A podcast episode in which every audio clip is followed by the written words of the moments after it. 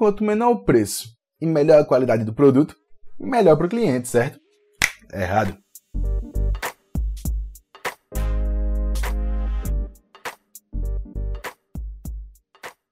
E aí galera, beleza? Eduardo aqui. E o seguinte, hoje a gente vai conversar sobre expectativa. Parece estranho, mas só que nem sempre ter o menor preço no melhor produto, frente aos concorrentes dele, vai trazer uma melhor experiência para o consumidor, certo? O que, é que acontece? Por que isso acontece? Né? Nós temos em nossa cabeça que quanto mais caro for o produto, melhor vai ser a qualidade dele, certo?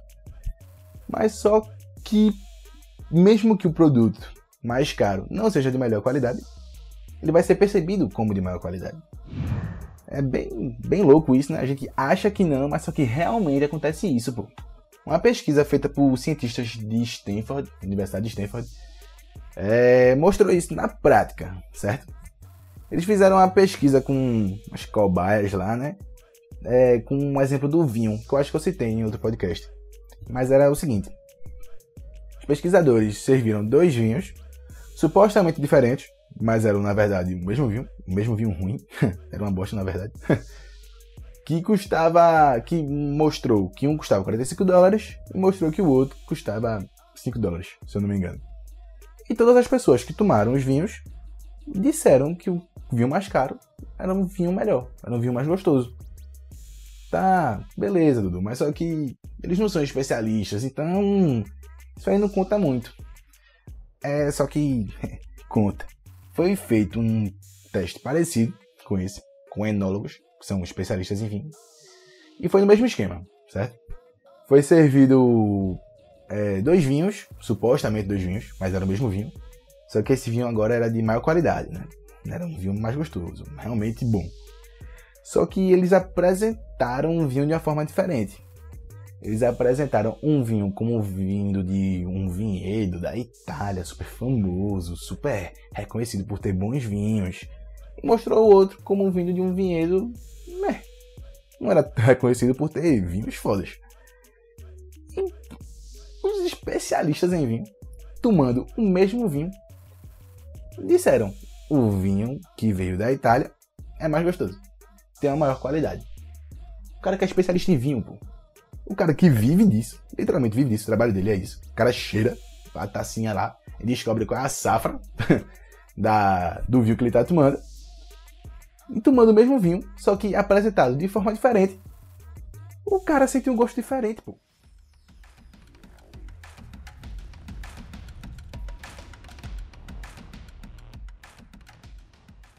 Esse poder da expectativa, da percepção sobre algo é tão forte que consegue moldar o gosto que a pessoa sente, pô. Mesmo que seja um especialista super fodão na área. Então o cara sabe tudo, tudo, tudo de tudo sobre vinho. Mas só de escutar que é de um lugar melhor, ele tomou ali um golinho e hum, aqui realmente é mais gostoso. E coisa parecida acontece em outras áreas, como a hipnose. Existem vários vídeos no YouTube, se tu quiser ver, onde a galera come cebola achando que é maçã. Parece muita babaquice assim, muita, muita mentira, mas só que acontece real, já vi galera fazendo isso. Não se usa hipnose só pra. só pra fim de entretenimento, né? Usa pra muito. É, terapia também e tal, e dá muito certo. Mas voltando aqui ao foco. É, isso se dá, né? Essa percepção de você comer uma cebola, achar que tá comendo uma maçã. Se dá porque se quebra uma barreira no cérebro da pessoa, da hipnotizada, e ela fica muito propensa a aceitar sugestões que o hipnotizador der. E assim, mesmo se ela vê lá a cebola, se o cara tiver falado, ei, isso aí é uma maçã, ela vai ver como uma maçã. Se lá tiver tipo, sei lá, velho, um. Oh, azeite, pronto, um copinho de azeite. E falar, ei, isso aqui é cerveja. E ela tomar, ela vai sentir o gosto de cerveja. Acontece mais ou menos isso quando a gente vê um, algo com preço mais alto. Porque a gente já tem na cabeça do que é algo de maior qualidade. Mesmo que não for, a gente vai perceber aquilo como de maior qualidade.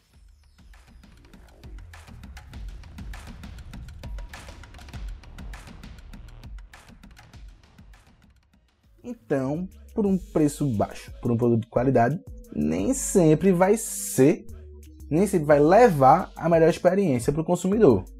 Mas também tem que ser sensato, né? Por favor. Não é querer vender uma caneta Bic por 300 conto que a pessoa vai dizer, ah, essa caneta aqui é melhor que a Montblanc. Também não é assim, né?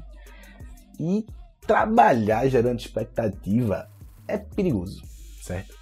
Pode chegar a um ponto assim, né? Que a qualidade do produto for, se a qualidade do produto for bem inferior, aí mesmo que o preço seja alto, a pessoa vai ficar totalmente puta, totalmente pistola, porque tá consumindo alguma coisa ruim por um preço muito alto. Isso, tipo, gera um sentimento super negativo. No caso do vinho é mais fácil, porque a maioria das pessoas não é especialista, certo? Então, se mostrar um preço muito alto e um produto mais ou menos, a pessoa vai aceitar que é um produto realmente de maior qualidade. Isso acontece com diversos produtos de, de luxo, né, por assim dizer.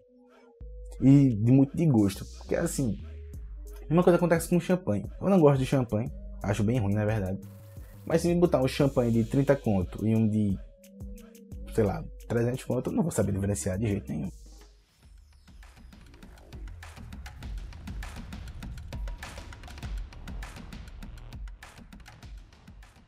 Pegando agora a, a contramão do negócio, é interessante também fazer o contrário disso, certo?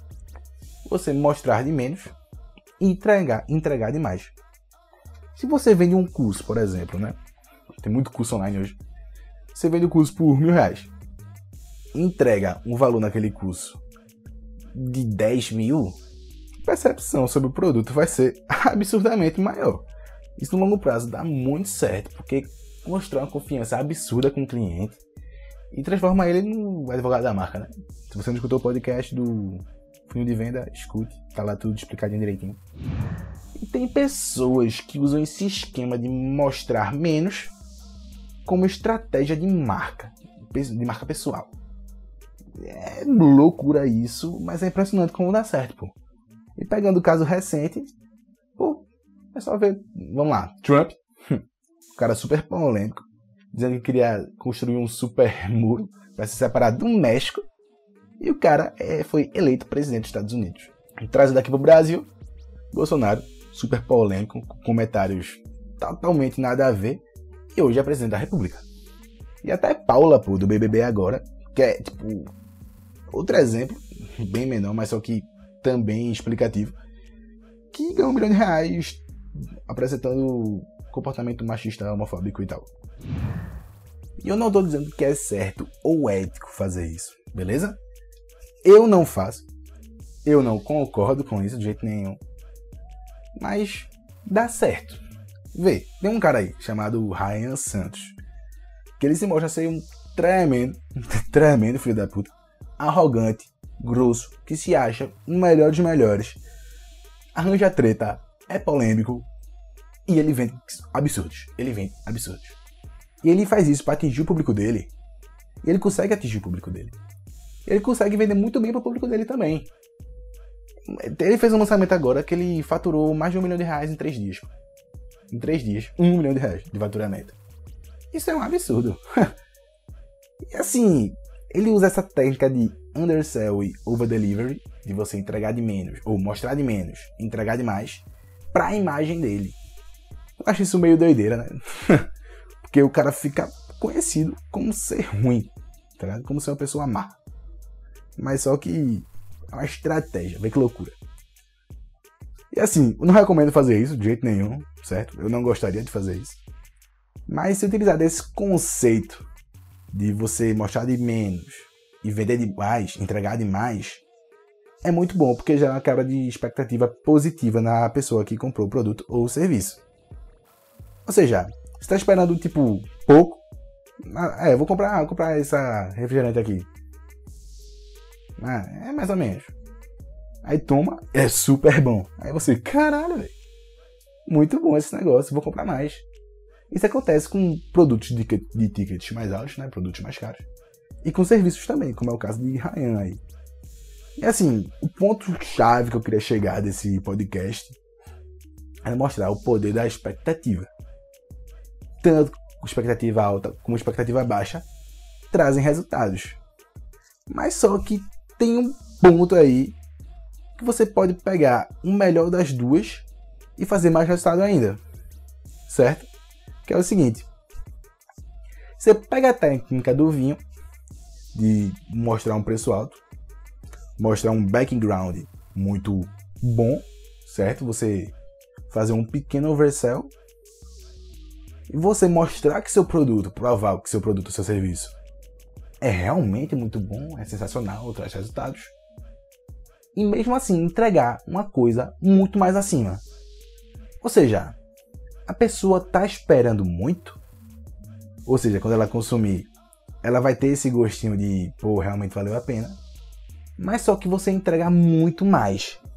Você gera essa pré-expectativa com o preço do produto, você vendendo um pouquinho demais ele, e você tem essa quebra de expectativa positiva quando você entrega o produto, porque ele vai ser muito mais foda do que ele realmente é.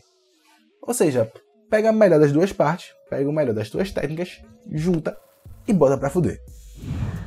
Então é isso, galera. Espero muito que vocês tenham gostado. Qualquer dúvida é só falar comigo, que eu ficarei mais do que feliz em responder. E é isso. Até a próxima.